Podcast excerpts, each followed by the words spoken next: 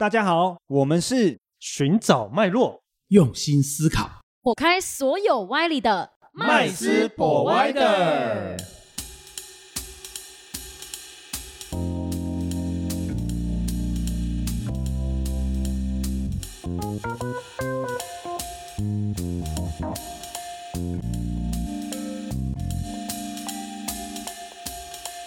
大家好，欢迎回到麦斯 Provider，我是麦斯。我是 Josh，我是 Rich，我是 Vanessa，我们今天要来一场跨世代的斗争，嗯，也不是说斗争啊，就是说跨世代的这个会谈、啊嗯交流啦，对对对交流啦，对对对，哦就是就有点像是呃，我们以我们大家这个不同年纪哈、来交流一下彼此哈、对一些呃投资理财啦、生活价值观啊哦、嗯的一些这个态度分享哦哦，那我们首先当然要邀请我们二十岁的代表。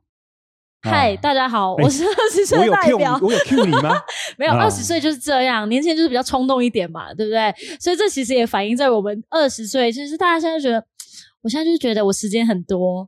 赚钱、投资理财，我就是觉得现在我可能除了上班啊、工作以外，我就觉得我赚的钱就是 for 我可能生活中及时行乐的钱，我觉得每天很开心，这很重要。嗯，对，那很棒啊。所以这二十岁的年轻人就是及时行乐。嗯，啊，那三十岁的代表呢？三十岁代表就开始觉得有点压力了，有点闷。听我的声调就知道了。有没有觉得男生更有压力啊？超级？是哦其实就是刚好又进到了下一个阶段，那可能还没结婚的就会觉得，哎，要结婚了吗？然后要不要买房子啦？你得先有女朋友，哦 其实这样听起来，三十岁的这个阶段烦恼很多只要欸没结婚的比结婚的压力更大，好像是这样，是不是？其实也不一定啊。哦，听麦斯你呢？不行我今天不是这个三十岁的 代表 什么啊，哦不过三十岁真的啦，是一个我我真认为哈，就是一个比较尴尬的一个阶段哈，因为我觉得人一辈子的寿命呢，大概就男生来讲可能七十岁，女生可能长命一点八十岁好了。嗯，那你你我们扣掉那个后面这个摆烂的阶段哦，就就是我们想动也不能动的阶段。嗯，哦，那大概三十就是刚好是一半，你知道吗？所以严格来讲，我可以半身进棺材的概念吗？不是是是还不到那个阶段，但是你现在就是得拼命嘛。没错。等一下，我想知道一下，三十岁未婚跟已婚之间会有多大的落差？呃有啊，呃那我就哦充当一下已婚代表哈，今天充当一下。你不用充当，不用充当当，哦，那当然已婚跟未婚又有落差，为什么？因为已婚的话，它就是三明治时代，因为嗯我们上有父母，下有子女哦。嗯像我们就是有可爱的女儿嘛，哦，我们有两个。那我我我们还要就是奉养孝养父母嘛，那还有多了一对父母嘛，嗯哦，就是太太的父父母嘛。嗯哦，所以其实呢，在生活上我们有很多的压力，可能来自于非经济上的压力，可能更多的是沟通的。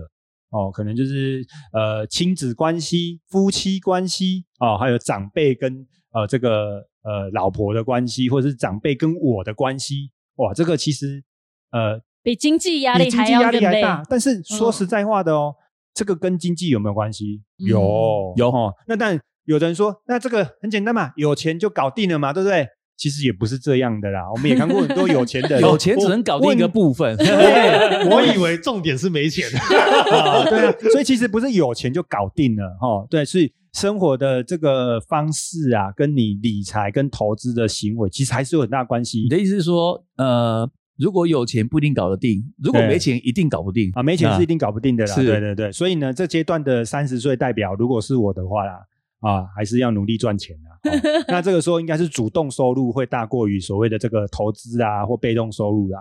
哦，为什么？因为会担心害怕嘛，所以不能够断掉主动收入。以嗯以如果以这个三十岁已婚代表的这个想法来看的话，价值观就是什么？我们的价值观就是我们不会花没有必要的钱。嗯，哦，但是什么是必要，什么是不必要，在现实生活中呢，其实也有时候那一个界限是很模糊的哦，但是也没办法，我们常常会被生活上的各种压力追的，就是喘不过气。哦，这个就是三十岁已婚哦目前的状况啦。哦，那我们未婚还好一点，我们还会有生活的一些小确幸。是，那你还会想去已婚吗？啊，听起来压力有点大，压力好像更大了。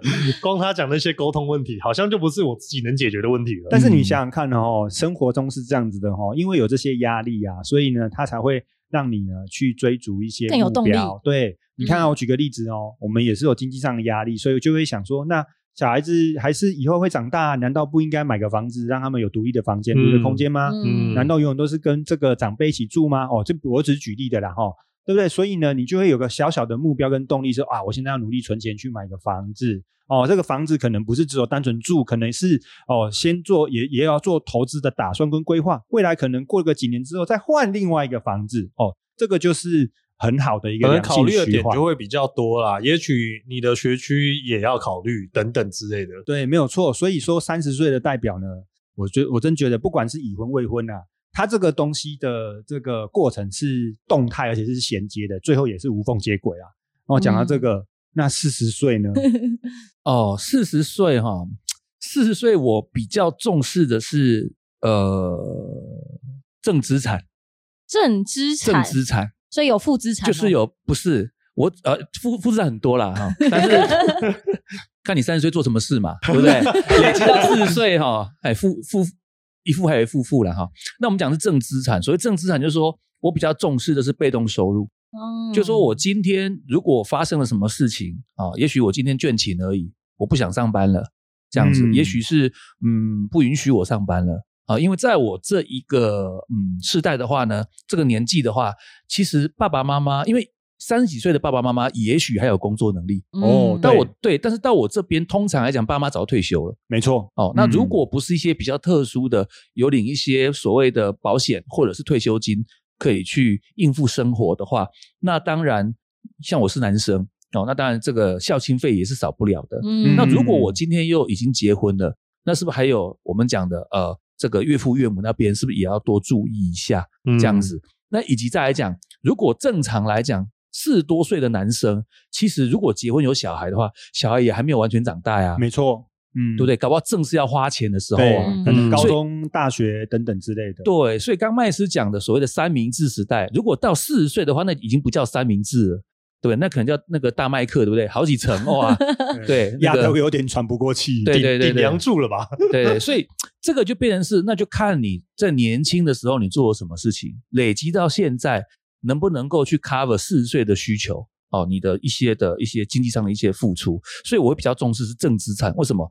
因为我去掐指一算，如果再过几年爸爸妈妈走了，如果再过几年小孩子大了，如果再过几年我的现金流稳每个月稳定收入部分没有办法维持了，那我得靠什么维持？保险吗？国家养吗？我又不是什么农民，又不是什么终身俸的，嗯，那我等于是说我的正资产的累积，恐怕在我很年轻的时候就要去做了。哦，那我觉得这个感觉好像从年轻开始就要开始做，但是我又不知道我能做些什么。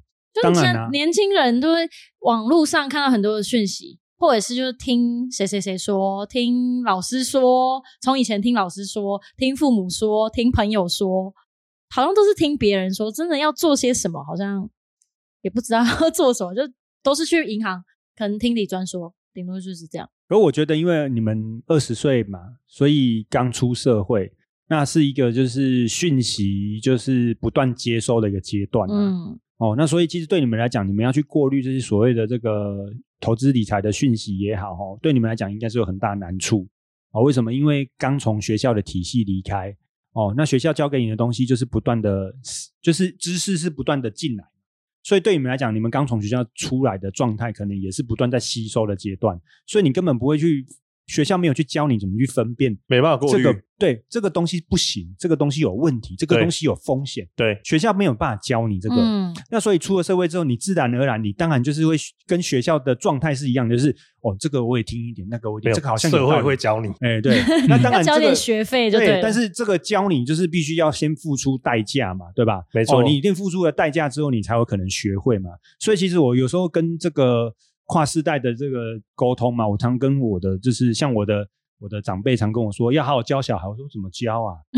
我心里面想这怎么教啊？跟以前完全不一样。我们我们的我们所经历的东西，跟他现在所经历的体制，跟他经历的这个完全不一样完全不一样嘛，所以我们根本教不来啊。那怎么办？得他亲身走过一遍嘛。只是我们最大的限度，就是在我们能够承担承担的这个呃范围、跟责任、跟风险底下，然后他去他去体验过一遍嘛。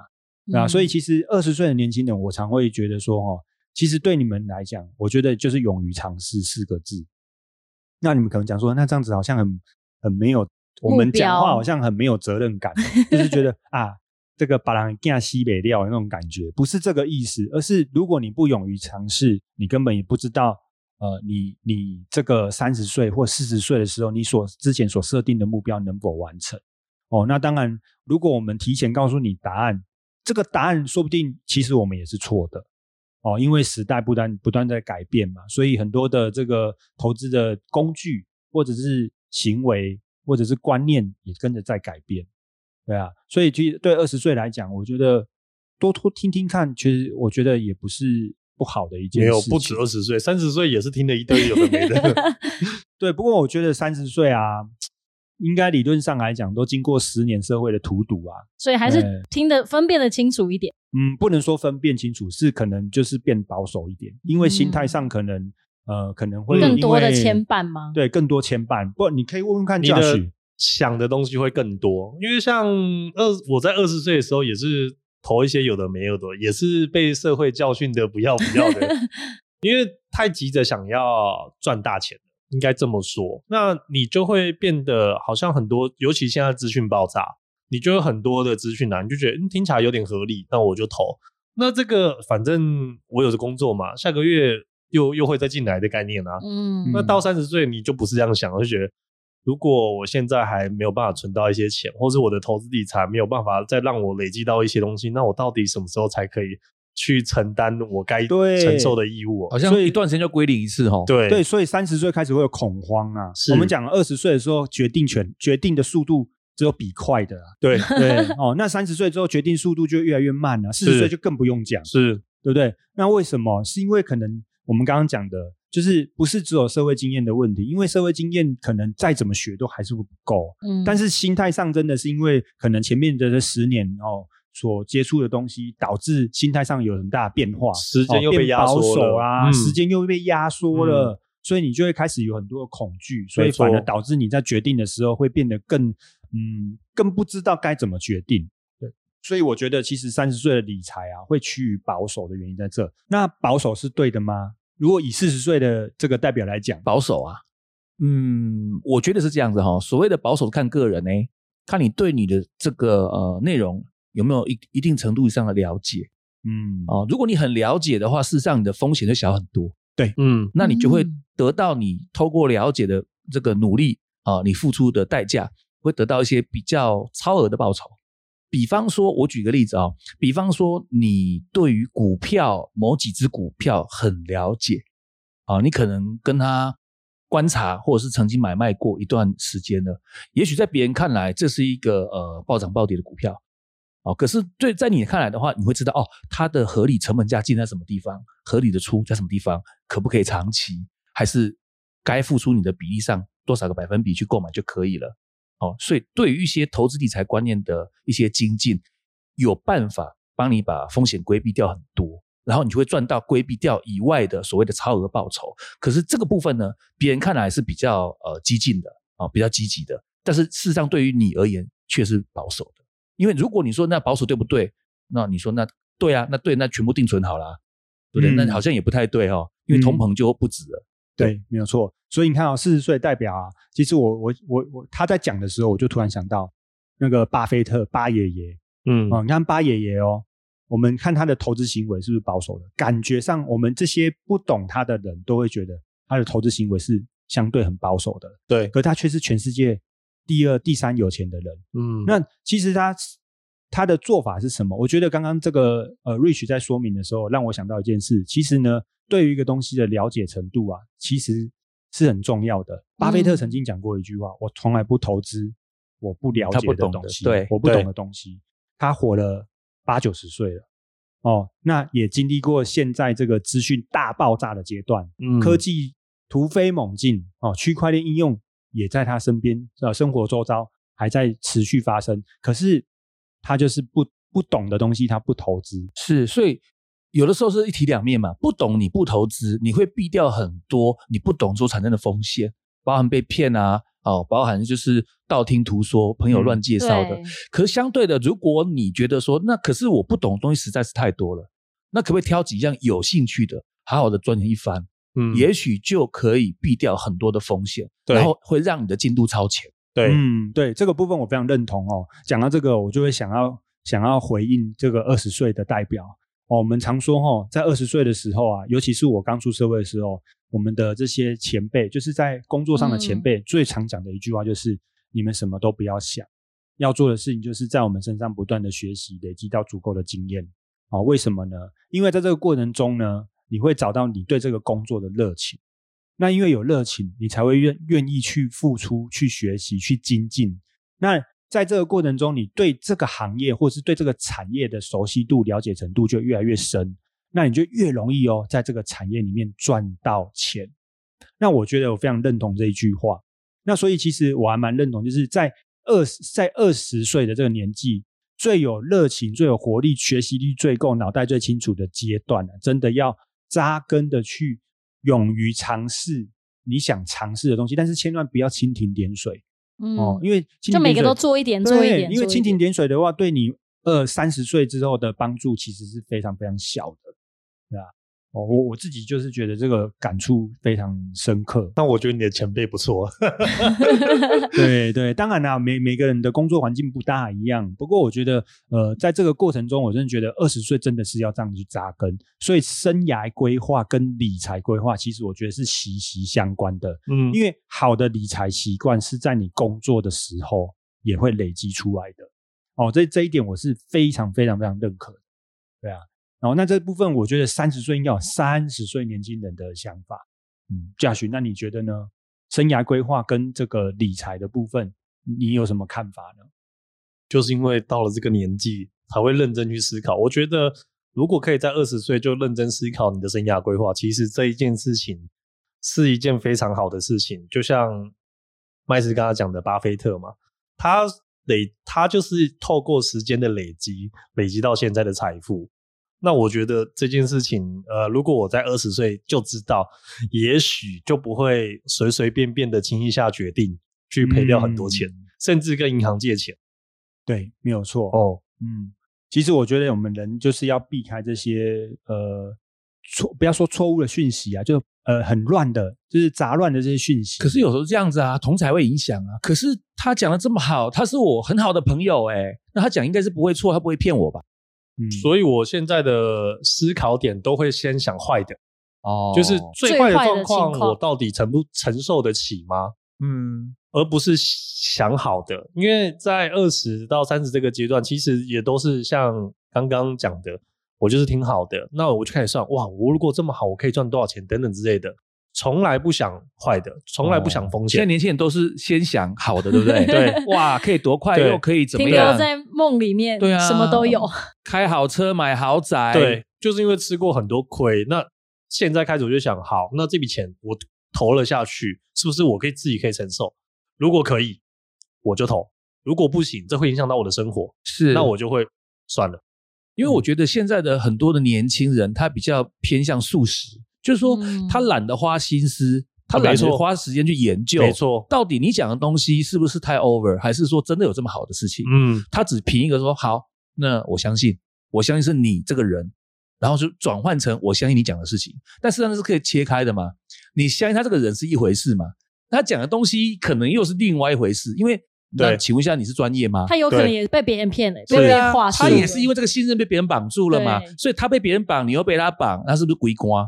所以现在为什么金融诈骗这么的多？很多广告也是，我就觉得这个广告还有人信，还真的有人信，对还真有人信。为什么？大家太懒了，哈哈，你说的好像是对的，看起来好像你也有钱哦，每天吃好穿好，哦开好车，怎么能等，好，那我就投，对，就被圈就被圈走了。嗯，不过我觉得这个跟年纪可能没有太大关系，不管是二十、三十、四十啊，哦，有很多老人家也是，嗯都会出现这个所谓的就是呃，因为这些讯息啊，会被表象所欺，骗。可是因为老人家他们年纪大，他的学习、他的时间跟钻研的程度跟集中度，可以要可能要打折嗯啊、所以有时候也就觉得有点可惜了。可是年轻人不是哦，年轻人就纯粹懒哦，他懒得了解，因为没办法，因为你告诉我结果就好。因为我相信很多年轻人的想法是这样的，就是那，我才二十岁，我现在没车没房没贷没房是正也没什么贷款对，哦，对不对？我了不起是怎样？我钱投资下去，吃一点哎，没了就没了嘛。对，但是殊不知呢，其实这个里面牵扯到一个人性的问题。